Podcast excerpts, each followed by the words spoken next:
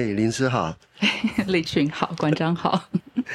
好，今天我们是进到这个策展人的对话框里头，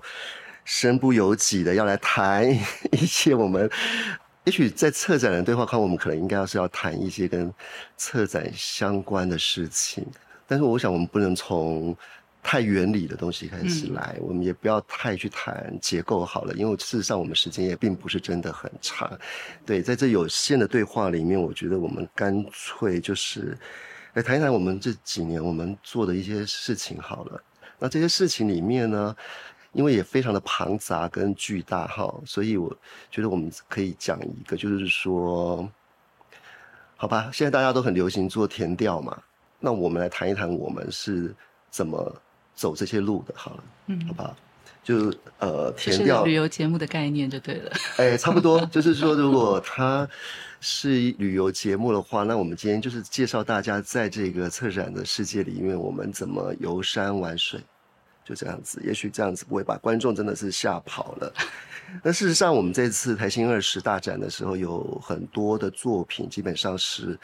即使我们现在的 base 就是我们现在所在地是北市美术馆这样子的一个非常形象非常鲜明的一个美术馆的基地，但是呢，我们在这个作品里面有很多艺术家他们的创作的视线跟他们生命的欲望好了，或生活的一种敏感度呢，确实把我们带离了这个美术馆。那我想前几天我们刚看过了，这叫正义路安魂曲嘛，嗯，是由那个。艺术家彭宏志与江之翠剧场所合作的一个环境演出。那现在在美术馆，当然有当时在先于这个现场演出之前所拍摄下来的这一个影像作品，在这里做装置性的放映。但是呢，那一天我想，也许就借这个机会直接盘问。你作为观众当时所看下来的一些心得，因为拉到这个基隆的这一个，说实话，它明明就在一个市中心的范围里面，但我们那天的确是感受到那个社区本身的一种边缘性，是那阶层的权利、生活质地的这种差异无所不在。嗯，那我们看到很多不同的观众，这些观众有包括来报名的观众。当然也有在路边就直接驻足跟我们一起走过驻点的一些观众。那我不知道你在整个参与的过程里面的一个心得，而且我知道你是基隆出生的剧场人，所以我想要在今天的机会就听听你简短的来跟我们分享一下你的心得。嗯，好，千言万语，千言万语，对，因为。不止，我觉得不只是他作为一个在地方游走的展演，然后他出自台新这样子一个展览，他也不算是外围的活动，因为他等于是在整个策展计划里面，怎么样去思考剧场身体，它从这种白立方的空间出发之后，它的那种外延的精神性，以及他怎么样把白立方这样的空间作为一个出发的中心，而不是唯一的终点。那这件事，我觉得是在这次的策展计划里面，还蛮值得再再一次的探索的部分。然后，当然也是这几年很多的美术馆的展演，它都会试图用这种接近行为或走读的展演，去扩延出我们对于空间的想象。所以，像参与正义路这样子的一个展演的，作为观众的我，它的复杂度对。内在的情绪其实是蛮多的，因为就像刚刚丽群有说到，我是基隆的女儿，然后呃，我那时候看完就有跟你分享说，走在那样子的社区里面，其实有一个童年经验，它是马上会排山倒海而来的，因为我的母亲在我大概小学三四年级的时候，她曾经兼职过瓦斯公司的收费员。对，所以那个时候，因为基隆是山城，所以跟他走过蛮多这样的充满阶梯，然后曲折的巷弄，以及这种违章建筑杂处的山坡社区，那就是一户一户的这样去拜访。嗯，敲门铃，敲门啊，然后按门铃啊，然后找不到人啊，在一个基隆阴暗的午后，就一对母女，然后手牵着手在门外等候，等不到人的那种经验，其实，在那一天反而很奇异的被召唤出来了。哦，所以在过去陪着母亲这样子走访那些用户的时候，你也曾经大概在那样子的一个周边里头出没过？有有有，其实一直都会有，嗯，因为基隆就是一个，我觉得它是一个很完整的，然后也因为面积不大，所以它在一种不管是视觉或体感的范围里面，它很容易在一天里面感受到这种环绕着基隆港口的这种山城的小区小区连接起来的这种复杂的风味，嗯，然后再加上其实像我的外公外婆，因为是就是。搭船过来，在港下来，然后的外省家庭，所以呃，有蛮多当时的外省的他们的朋友，可能都是独居的老人，小时候会跟着外婆一起去送菜，然后他们都住在这种工人社区，嗯，就是这种社区，它一般都是码头工人或者是渔工，或者是外地移居过来，然后暂时还没有找到一个可以安心的落脚处，但也许可能接下来就会变成他们永恒的落脚处。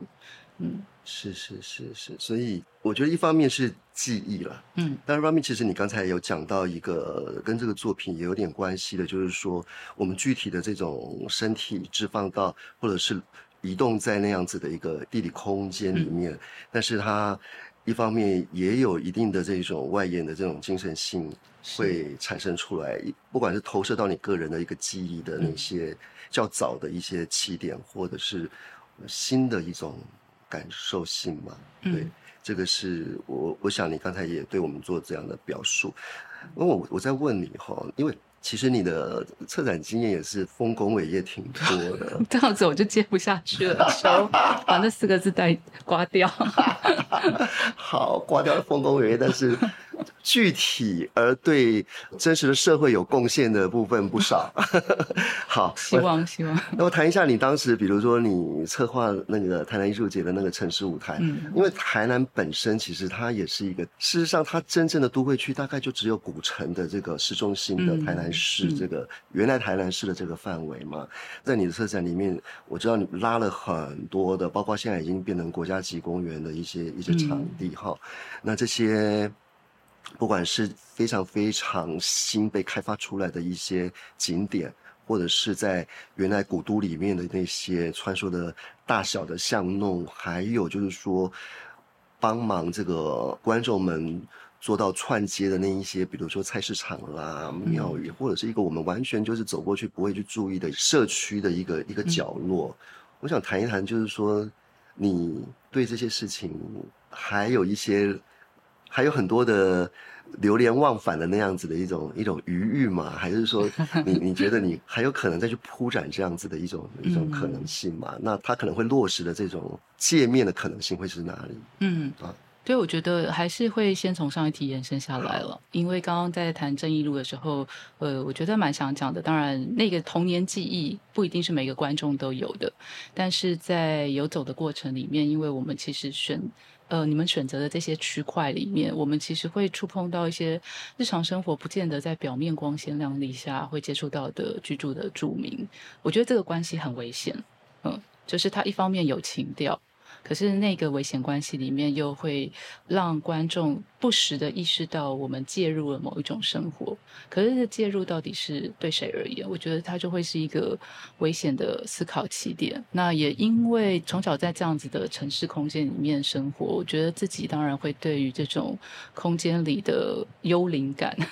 或是某一种创伤感，对，因为大家知道基隆的过去一些城市历史，就这边不赘述。但一个没有被完全翻新，也没有好好照顾的城市空间，它其实夹杂了很多在灰尘底下的躁动。那这个我觉得也可能是后续有机会接触到一些城市空间策展的机会的时候，会特别容易对那个东西感兴趣。就是它并不是像我们现在在很漂亮的美术馆空间里面，它。一切都在一种表面的光滑底下去感触某一种艺术家为我们带到现场的一种身体再造的过程。可是为什么要带观众到那个现场的建立起来那个连接？我觉得其实就是在刚刚那个危险的，可能不是想要取得平衡，更多的可能会是说，为什么我们要带着一种作为有点安全的观众的位置？可是艺术家的身体。他其实是想要为我们去创造一种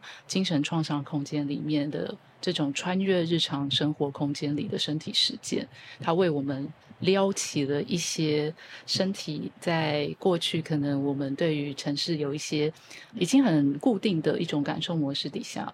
那会不会这些感受模式，它可以在那个时候稍微的被遗忘，而撩起其他种暂时还没有办法被命名的这种奇异的感受？那这个我觉得是为什么会很想持续下去，而且甚至不是余韵。对，就是尽管呃过去可能有一些机会开始做这件事，但我觉得好像都还在刚开始认识这种未能命名的感官，然后你一不小心你就可能会变成观光了。也可能，尽管我们进入到这些城市的崎岖或是机灵空间的时候，它也会在一种身体的惯习操作底下，它其实某种程度也变成美术馆里面这种在景观化的危险。嗯，所以我觉得对我来说，好像反而是刚开始在探索，怎么样在这种很幽微的穿越的过程里面去。面对到身体，它其实有这种感应创伤空间的能力，或是感应某一种边缘空间的能力。那在这个穿越跟艺术家的身体在搅动的过程里面，好像隐隐约约里面会发生一些不同的跟历史的关系。嗯嗯，那你你觉得你刚才讲的这一些心得，或者是包括你会设想到的那一些？可能来自于观众或者是艺术家本身的这种感怀啊，或者是一些感应啊。那你觉得现在在竞选这个民主选举的这些想要当父母官或百里侯的这些 候选人，明白吗？你觉得他们心里头有高比例的去存放着这样子的一种一种设想吗？所以我才说觉得很危险啊，因为当现在文化治理它。的，他其实从那时候社区总体营造开始，就已经要把城市变成一种摄影棚般的地景了，对，然后也重新透过这种城市艺术节在做社群的分众治理，对，那我觉得到现在当然会越演越烈，嗯，这也是过去在做一些地方艺术节的时候蛮直接的冲击，就是当我们去挖掘那些。好像有点隐蔽，可是它还存在许久的空间。我们的用意可能是让大家看到这个城市它有非常多不同的面貌。那解释历史它怎么样去偏移轨道的过程里面，发现这个持续存在的历史它的走向是什么？可是当它一放到那个艺术节或者是某一种文化治理的框架的时候，那那个危险的平衡马上就出现了。嗯，它会让它在摇摆之中变成一个文化多元的观点，就是我们现在可以容纳百川，是什么东西都可以进到治理的框架。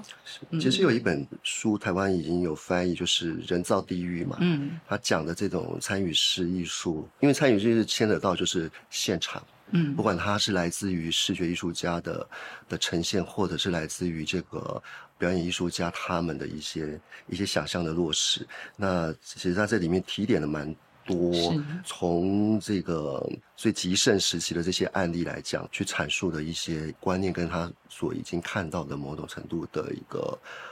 危险吧，包括危机。对，因为当时在美国看到他刚出版的时候，就那个封面嘛。那个原来的封面就是有一个警，像我们在第五大道街头会看到的那个警察。警察是穿的穿制服，然后骑马这样子在维持秩序的这一种。就 happening 系列。happening，那是警察本身的工作。但是这个封面里面就直接在每个美术馆里面，他就拍下了一个警察，一样穿着警察的衣服，我不知道那是真的还是假的，就是穿着警察的衣服，然后骑着马进到美术馆的这个 lobby 里头，嗯，然后就到了这个观众的赤裸裸的眼前。那也就是说，这个也真的是给我们的一种。似真是假啦。嗯，就是说在艺术里面，就是这种似真是假这种人造性啊，就人工所诞生的这一种画面或景观的这一个实现的时候，到底我们要怎么真正的去回应这些东西，而且要落实这些作品的技术跟它的整个经验的传承，已经越来越非常非常真实的，就是说这些经验是非常扎实的，而且这些技术也很高的身体内化，所以大家觉得说理所当然，我可以做这个事情，我可以这样子表现。但是再把我们放回去到我们原始的这个原生态的这种社区或地理景观、地理的那些场景的时候，我我觉得它又产生了另外一个、嗯。一个交流。其实这些交流我们都没办法预期，嗯。包括我们那一天，其实我们定的路线已经那么的谨慎，那么的 那么的优美，但是我们还是想不到那么小的车道上面。竟然还是人家那些民居的呃摩托车，还要是要穿梭，一个 happening，对对就当地居民要回家，对，跟工作人员开始起口角，就说我要回家，给我路权。对，所以你知道民主自由不是假的，就是说在在一般的老百姓的口中，他也会马上就提问说你们是哪一个单位的你们是怎么取得这样的权利？是许你们做这些事情的？嗯，这个我觉得很有趣的，因为其实我们很快就会用权力机构的方式去判断我们遇到的现场状况。嗯呃，所以其实城市人的那种身体的自我监督是非常清楚的，他怎么样用一个监控的眼神去理解他遇到的意外。可是这个意外，我觉得这也蛮想讲，就是那天在正义路上发生的这个展演，嗯。就是这个意外，他可能是因为他溢出了生活的规矩，它溢出了生活的某一种在治理上的理解，可是他没有去透过这一场意外去理解这群人为什么突然出现在他家。那因为那个作品是跟江之翠一起合作嘛，呃，所以我觉得反而刚刚提到的美术馆，或者是从美国这样过来的一系列的这种 happening，以至于影响我们在身体走路街头的这种关系，我觉得好像这在这方面，好像台湾反而有一些可能可以逃逸出 Bishop 人造地狱说的这种很美术馆规格化的事情。呃，因为像就最近也有出了另外一本，就是在谈那种呃黑盒子、白立方跟灰地带。呃，就是在讲说这种白立方，它其实要将身体的展演作品视为可收藏，所以重要的都是事件谱跟动作谱。那就会变成是说，这种只要一旦有事件谱跟动作谱，它随时可以委外，呃，它都可以委托去展演。所以原本的原创者的身体，它在美术馆，它某种程度它是消失了，它变成我们看到的都是代言的身体，那也改变了观演关系的时间感。可是当呃，我觉得在台湾，比如说进入到这种城市的机灵地。或者是我们刚刚说这种接近违建一一路这样盖出来的山坡社区的时候，它不太能够用这种事件化的时间感去感应，呃，它反而要在现场跟这种激进有点冲突的意外重新去思考，我们有一个。其实可以逃脱某一种现代性的接近前现代，然后有一点巫术的概念，有一点仪式感的概念，以至于最后我们会走到那个烧船头的老爷庙。我们其实最后是要去跟田都元帅做一个新的连接。那我就觉得，我其实想反过来问立群，因为那天。利群他讲了一句话，我觉得很动容，就是这样子的城市空间的展演跟走读，它其实在创造另外一种对于仪式的感受，就是日常生活的仪式。如果在像现在的美术馆的空间里面，同样都用身体，它的这种行为的仪式感，它很快会在美术馆的机构框架或者艺术史的眼光里面去解读这个身体的能量跟。白立方之间的关系，可是当他去到一个不太能够好好整理的路线，呃，那甚至有一些像我在那个土地公庙的天台那一段啊，我站的位置后面有一对夫妻一直在吵架。呃，哦我们因为队伍拉的很长嘛，所以你们站的那一那一端其实是看到你们的右手边有邻居很开心的出来一起是是，就是好观像看快要演演连续剧，但还没演连续剧，是八点档之前这嗯种嗯这种嗯，然后他们都看得很开心啊，扇扇子啊，就突然有一种野台戏的风情出现。然后我站的位置是后面有一栋房子，正就是大大房地产广告要售，嗯。要出售，然后隔壁间在吵架，然后在吵的就是签那个地下赌庄，然后两个夫妻意见不合就吵起来了。我觉得听得津津有味，因为前面的那个是一个南馆里面，在梨园戏里面这种嗯谈功名啊、谈不孝子啊，然后一度要讲功德的问，然后后面就是在为了。赌博吵架。太立体了，太对，那那意外，我觉得它的仪式性，就是你因为赌博，可以想见他们一定也会跟神明求取某一种彩头或者是是。帮助，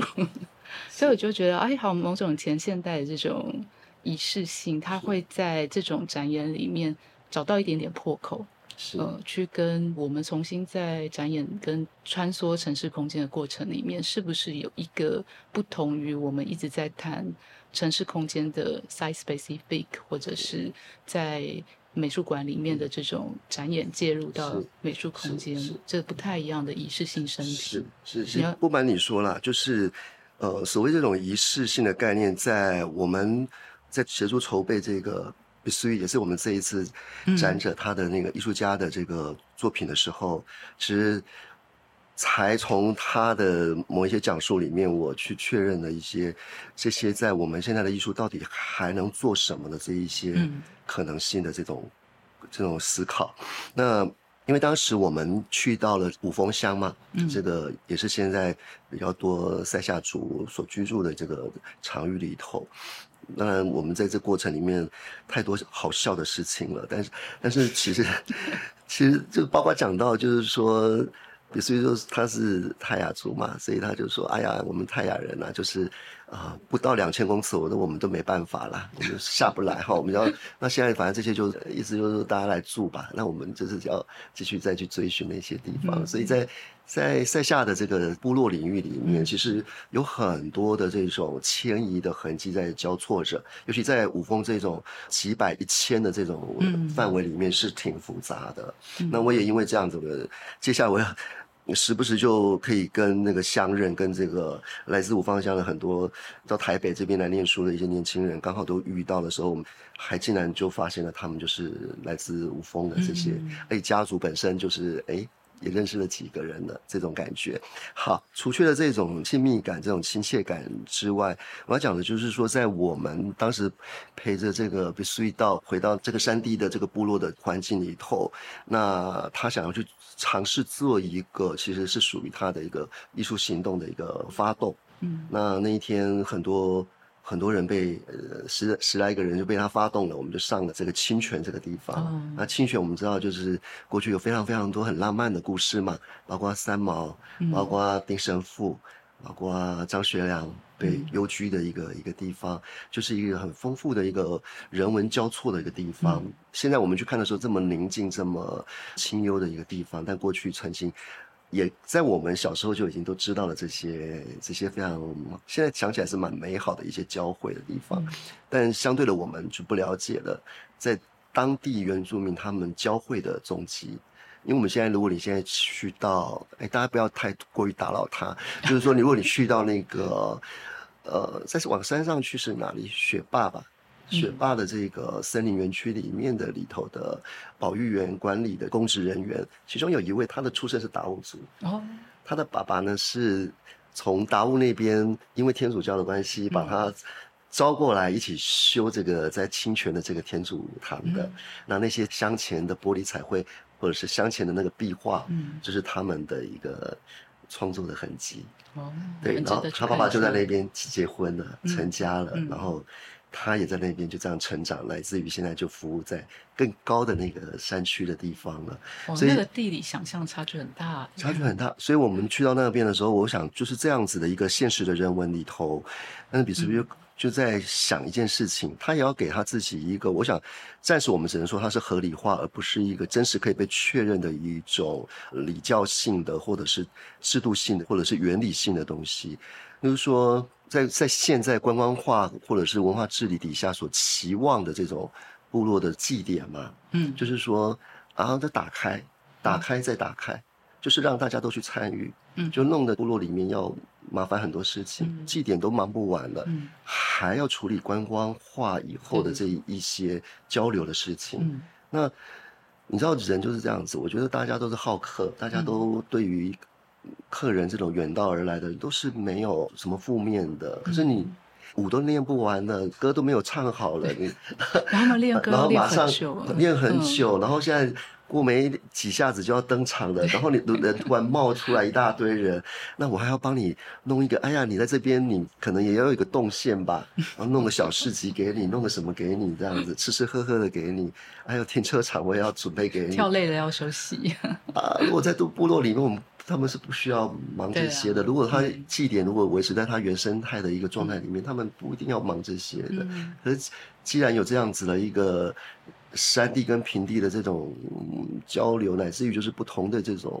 文化的一个交汇的时候，其实他们要忙很多的事情。嗯，好，所以比斯利就开始给一个提问，他觉得说，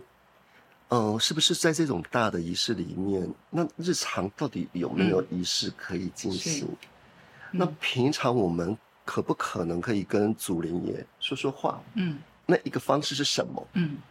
所以那一天，他就带着我们这十几个人，我们就一起进到他所，我觉得是创意性的，嗯，非常非常创意性的，而且本身也已经跨了这个部族的一种一种文化的这种细节的交流了。比如说，萨尼奥他从这个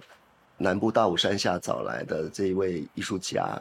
他在现场就是我们进到那样沉浸的一个过程的时候。去追寻那一种，你知道他他的作品名字叫做《遗忘的奥秘》嘛？就追寻着这种沟通上面的这种奥秘的时候呢，其实他给我们其实是一个非常，我觉得非常享受的一个过程。那这个过程里面就是包括，如果少你要的不仅是吟唱，是古调的吟唱，还有包括像鼻笛、嗯，口簧这一些，在现场你会把理解成就是很像你是一个皇宫皇族一样，就有这些那么。高贵的这些声音在陪伴着你，在跟你做这样子的一个一个交流，让你你你听到睡着了也好了，你听到你听到一直在听着也好，就是说这个过程里面呢，去让我们想到就是说呀，也许艺术本来就是我们一个日常的该有的一个一个仪式里面的一部分了，它本来就在这里面，是。对，就是那一天，所以这一天在正义路。安魂曲这个作品的整个过程里面，我也觉得就是说，让我们跟跟彭子的感觉就觉得说，缺席很久，就是这个地方是没有这种，因为他生活的阶级或者他他的这个社会阶级本身，第一个他可能就已经没有什么习惯去什么美术馆啊、博物馆啊、音乐厅这些地方的，但是他也有可能在家里面也忙到没有办法去制造他的日常仪式，也就是说呢。他可能一天是两班制的 shift，他就是上岗啊，去要去上班，嗯，一天是两班制的，所以他为什么急着回家？急着回家，可能他已经不知道多久，要急着要去吃那个晚饭。第二个就是说，回到他自己的空间里面去跟家人相聚也好，或者说他搞不好还带着便当是准备拿回去给家人吃的。也就是说，他这个时间本身的急迫性对他来讲，就是我。好下他的下一秒，他的下一秒就是有这种急迫性，所以他急着要回家，所以我们不我们不应该挡在那里，让他这个速度减缓下来了。但他的下一秒没办法真的在下一秒发生，可能要等上好几分钟才能睡醒他的这一个今天该做的这件事情。那我想。在这种紧急的这种现实的生活的一种节奏感里面，再让他什么时候有一个缝隙，什么时候有一个空闲去领受这一种艺术的沉浸也好，哦是或者是他自己所希望他最喜欢的一种，不要说是艺术好了，他最喜欢的一种活动，嗯，不知道是什么，他到底有没有那个时间？嗯，所以那天我会觉得说，我们这样走过去，当然也有一些附近的居民其实是。非常支持的，因为在排练有有一定的交流了，看得出来，看得出来。那一天还有一个前辈说：“哎呀，这分了东边跟西边，就东边的刚才是比较急一点的，西边这边就是等着等着我们来了，这样子。所以这这这些交汇本身，它的时空的一一种感受性，我觉得非常非常的复杂，嗯，非常非常复杂。所以你刚才讲的那那样子的一个仪式性的问题，我就想到我们当时在在山上非常的。有些非常幸运的、非常好的，就是我们等于空了两个小时，嗯，在感受那从那个很临近的状况里面，或者是我们刚才我们一开始也是在那边拖地板干什么的，因为那空间就是也常常平常就是没什么人在用，但是却是一个造价颇高而且非常精致的一个，你就把它想成那个宫崎骏漫画或者是日本一一些动画里面那些木屋就好了，非常棒的一个原木所建成的这个木屋空间里面。但是我们前面可能鸡飞狗跳，但进入那个两个小时内的时候，我们却是非常的优雅的，非常的。高贵的去去领受那些部分，到底我们有没有那个能力去上与天通，去感受到那个主灵的一种 一种对话呢？那是另外一回事。因为很多时候我们可能真的是睡着了，对。但是，对，但是你可能是在共振中睡着。共振中，这个共振很重要。对。所以在这一次里面，我就觉得在台新的几位艺术家，我觉得艺术本身就是都。带有这样子的一种可能性，只是说我们平常的这种生活非常的俗气哈，在都会里头其实就非常的照本宣科，或者是人家都安排给你很多的动线嘛，你你捷运该怎么样进捷运站，该怎么买票啊什么的，该守什么样的 manner 这些礼仪，全部人都帮你设定好了。是，其实都是消费选择。因为超市里面的蔬菜永远不会跟着节气走，一定要去传统菜市场，才能有一种跟自然给你的选择。对，所以这些这些可能让大家已经忙到，或者是穿梭到已经，就是每天就是很几个 dimension，就是在穿梭的这一种生活里面。我我想我们都没有回到我们自己去，对，去理解我们自己到底我们的生活里面切实本身到底需要什么。嗯那也许我们带到正义路这样子的一个街区里头的一个。踩踏哈这样子的一个移动，可能造成了部分的社区的这个居民本身的一一些不方便。但另一方面，也许他们是不是也有可能想到，就是说那天来了一群奇怪的人哈，就这样走着，然后还有一些穿古装的那些是到底怎么回事？当时我们怎么没有把它搞清楚？这样子，对不对？谁会有？没事，穿着一个古装在那边走来走去，还吹着那些丝竹啊，这些在那边表演这些东西的。可也许，也许有一天他们也觉得说，哪一天是不是又会发生这个事情了？嗯，哪一天或者是什么点上面，这个事情怎么怎么样有可能再发生一次？嗯，就是除了那一些已经非常哇了然于心，也懂得出在那边阳台在那边看的那一些。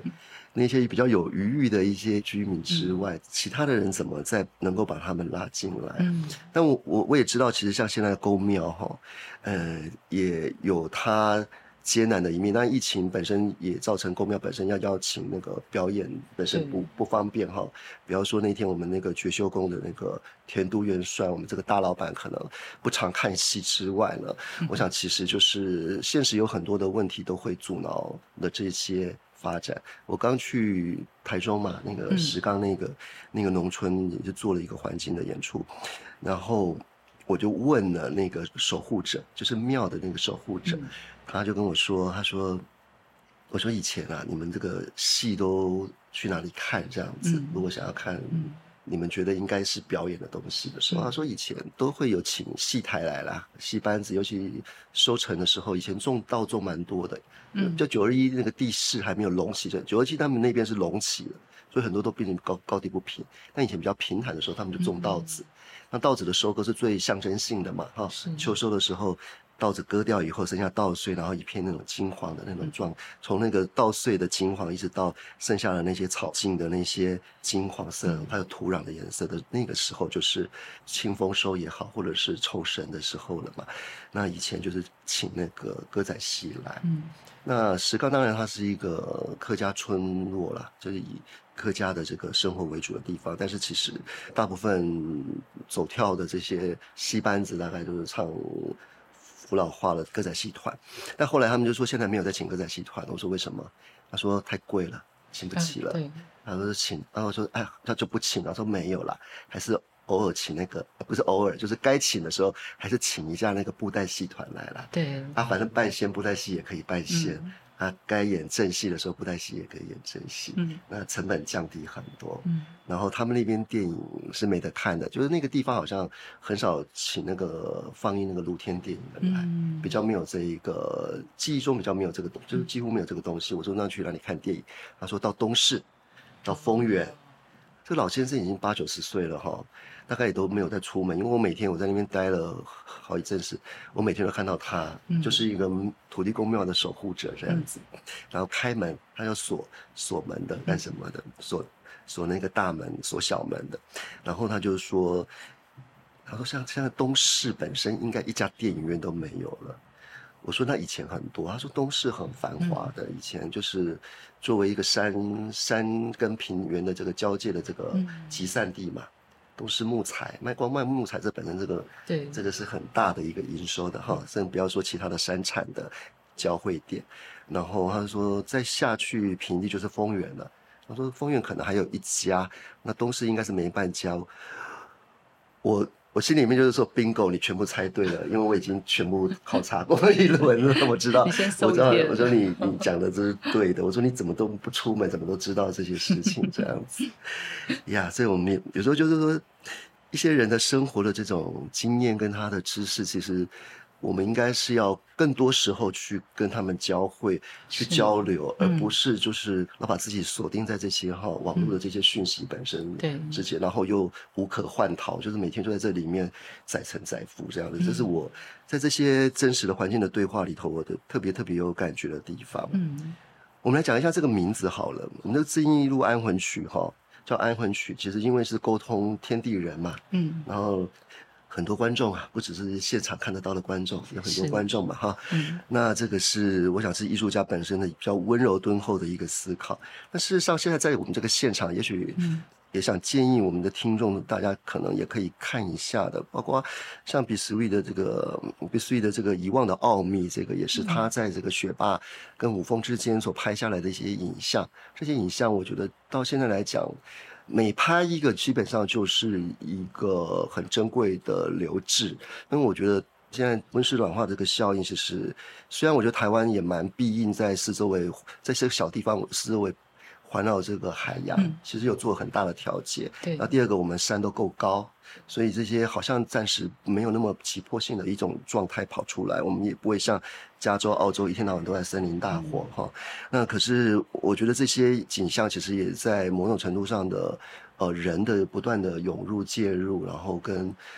温室效应还是隐隐的，也是在台湾一直有有一种影响的哈。整个季节都往后推了。对，所以这个将来，我觉得每拍下一些东西，就是在记录着一些消失的一些东西。那在这样子，我想就是说，去怎么去跟这个，如果在部落里面是跟祖灵交代，在于我们我们自己怎么去跟我们自己所生存的这样子的一个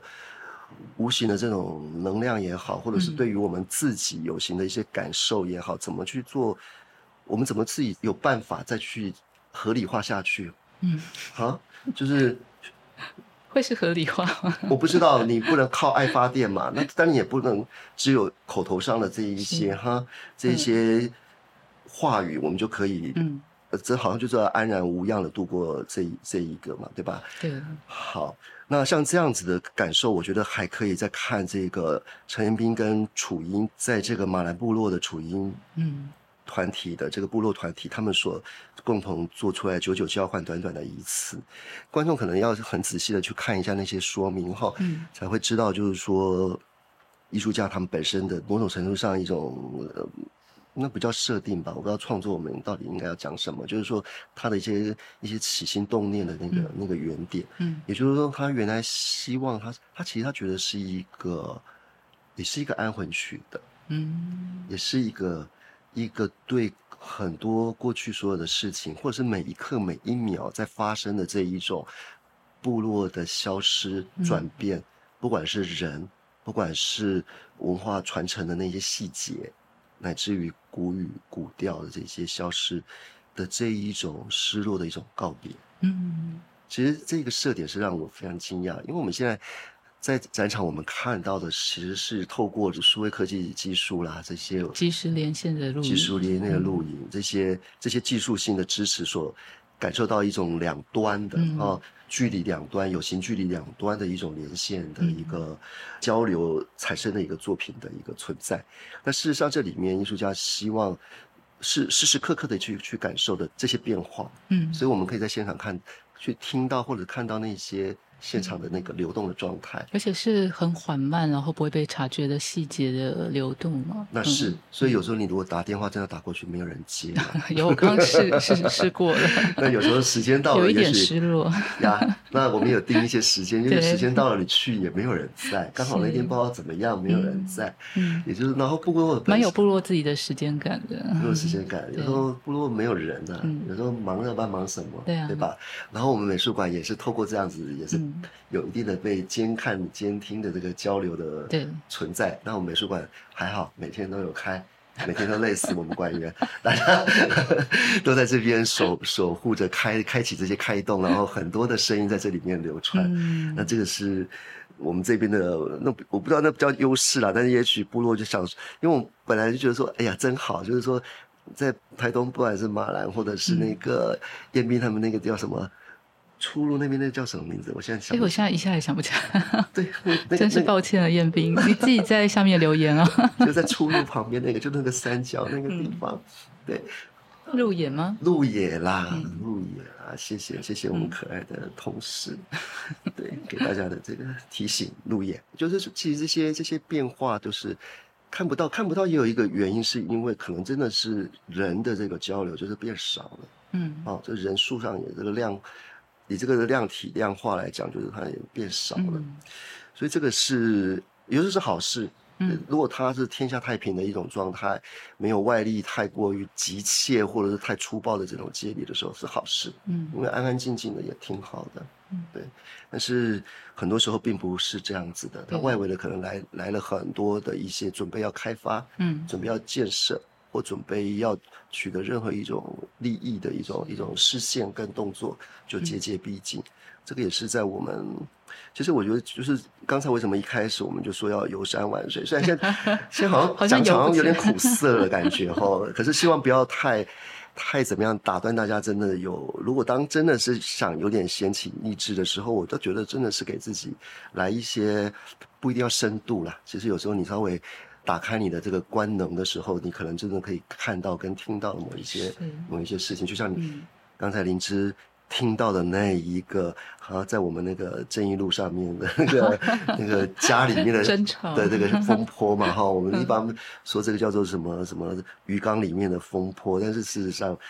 哎，其实它连接的外围的那个推坡的那个效应，其实有时候是蛮。大的，不过我觉得。就是因为游山玩水，它不是观光，嗯，因为游跟玩也是刚刚前面提到那种呃，在意外里面的身体移动经验是什么，然后它里面的这种，因为你去了一个地方，你不见得是预期，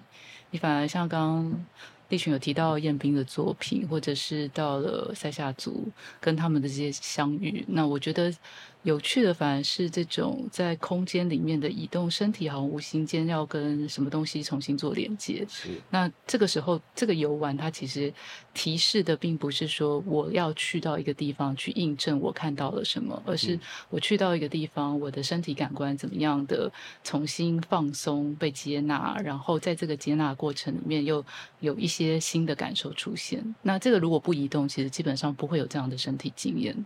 嗯，觉得可以分享。刚好前几天跟那个原住民朋友去崇光部落一个泰鲁格猎人比绍他的公寮里面，然后呃，就是在那个泰鲁格我们所对概念中的那个泰鲁格，对对对，呃德鲁古，然后是在同门部落附近的。对，那其实基本上泰鲁格他们因为从过去日治时期开始就集团移住，一直到到处在迁徙嘛，都一直不是在原来的传统领域。然后那个青年，那个比萨猎人啊，他就说那时候他们选择在那边的时候，其实有两块地可以选，一个是平地可以种稻，然后另外一个就是山坡，他们就很自然选了山坡，因为山坡一直都是他们居住环境。那他们很多的生活的技能，还有文化上的思考，以及刚刚说到身体经验跟语言之间的关系，其实都是从那样子的环境发展出来的。那提这件事是那天的经验，我觉得就刚刚说到一定要移动，但我也不是要抱着我要去游玩，当然吃山猪肉 还是很开心，嗯，然后我觉得是反而是那个你在陌生的状态里面进入到这个猎人他持续维护他的猎场，有一个已经呃自然生长出来的时间感。然后像我们到了，就跟他一起去寻陷阱。然后那个状态也很有趣，因为我们觉得陷阱它是一种欺骗，嗯，可是它用的字是铺陈，然后用铺陈跟模糊视线之后，形成森林本来有的隐秘。嗯，那我就觉得，哎，这个概念好美哦，因为它是要进入到受境，进入到动物本来在生长的那个地方，它怎么样让自己也藏身在动物的两侧，让动物的那个隐秘的受精可以维持住。是，所以那个陷阱是一种，也是一种意外，就是它不小心。在它的受精上面掉进去了，嗯，所以也不是欺骗，因为它是模糊视线。那这个过程里面，因为它要维护它的猎场，要持续的有动植物，所以它不用药。那我觉得，觉得这是一个生态观，就他其实回到了祖语的这种身体经验，然后母语跟狩猎文化之间的重新思索。那他做这件事，并不是因为他喜欢狩猎的视线。反而是回到在他的狩猎文化里面，重新怎么思考人跟自然、人跟泛灵文化之间这样子共同相处的时间感。所以那一天就是在他公聊里面陪他一起，呃，应该是他教我们一起捡柴火、劈柴，然后烤肉。所以你要吃到那一碗汤，吃到那一锅饭，它是一个很长久的时间感。可是那个烟不断的冒出来，熏了全身，我就全身带着柴火香回到台北，所以。那个柴火香，你看从花莲移动到台北一整天，第二天身上还留着，所以呃，这个时间感它是不断在身体的感官里面持续进行的。那我觉得也跟刚刚立群有提到这种，我们跟其他不同的空间、不同的地方，作为在美术馆这样一个展览，怎么这样去思考？它不只是科技上的连线，它还有一个，当我们找到一个空间，我们总是。只会用，它是在新自由主义底下，它是在资本的状态底下，它被俘虏，它变成一个疲劳循环的状态。所以，一般我们在诠释这个空间的时候，我们都看到这是这个疲劳耗尽的剩余状态。可是，如果以像这样跟一个具有修复山林意识的。猎人工作，然后重新意识到这个时间感的不同的多重流动的时候，那我就觉得好像某一种程度是这种身体仪式，呃，这种日常生活仪式，它不见得是要透过一个非常明确的用什么传统传承下来的，而是因为我们意识到身体在实践或者是发明仪式的时候，我们某种程度是在做一种跟空间的修复。那这个空间会在那种剩余疲劳的状态底下，它好像重新会有一些创造性的能量，或是连接的能量。那甚至包括利群自己做的几个行为艺术，还有像你做的生殖中立也曾经入围台新奖。然后我觉得在里面都会看到这种身体它在被耗尽。它在被进入这种机械性的循环，好像已经无路可出了。可是身体，因为它在做一种精神面向的实践，那那个仪式感其实就是在那个精神实践的过程里面，他从这种能量不断要去生成，不断的去想望精神空间，可以在这种。夹缝里面去扩张出来的时候，那我就会觉得，它无论在哪里，包括剧场、百立方或者是城市空间，它其实都在争取那个仪式性的精神空间。嗯，你刚才讲的跟那个同门的那个事情，哈，跟这个猎捕啊这些狩猎文化有关系的这些过程，我突然有一个想要缩限一个小小的视线，就是说，我觉得我们。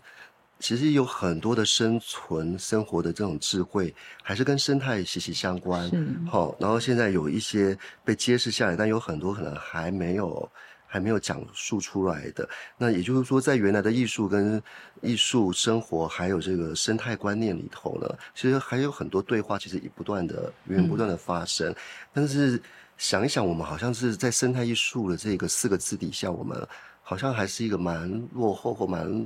蛮弱势的一个一个区块哈，那或是它只诉诸为就是修复自然环境，可它不会是一个整体生态的思考。对，然后我觉得，与其刚才讲到就是说，呃，我们对待生命什么要谦虚，但我觉得另外一方面，其实我们也可以积极的再去发动我们的智慧。如果我们认为我们的确是有智慧的那个生存体的话，那个生物的话，我觉得我们应该在发发动我们的智慧，做一些比较有。进步性有建设的一些有建设，不是土地建设，拜托，嗯不是土地建设的这一种事情。那你刚才讲到那个居住环境的这个选择，哈，一个部族或者是一个一个社群、一个群体，他们怎么去选定一个生存环境的嗯选择？选在山坡地，而不选在一个靠。可能靠河或比较低频的一个地方的时候，我想到在之前一样台新二十大展的时候发动的那个万物议会嘛，嗯在大埔乡发动万物议会，那那里头有一位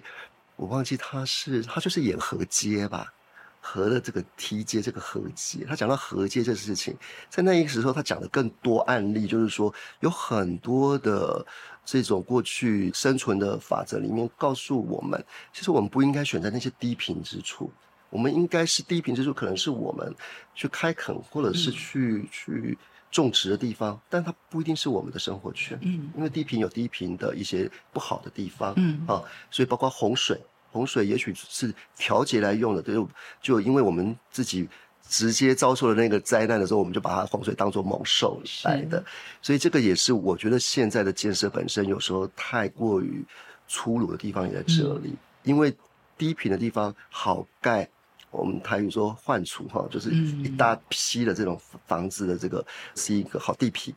但事实上这些地方未必天长地久适合我们居住。所以在过去很多智慧告诉我们，我们应该是居住在一些比较高的地方，嗯然后地是比较稳的一个地方，不要去贪图那个那个方便，洗衣服方便，什么方便，我们就选择那个方便之门这样子。所以这一些很多事情，我觉得我们 有有机会，我们可以再另辟一场，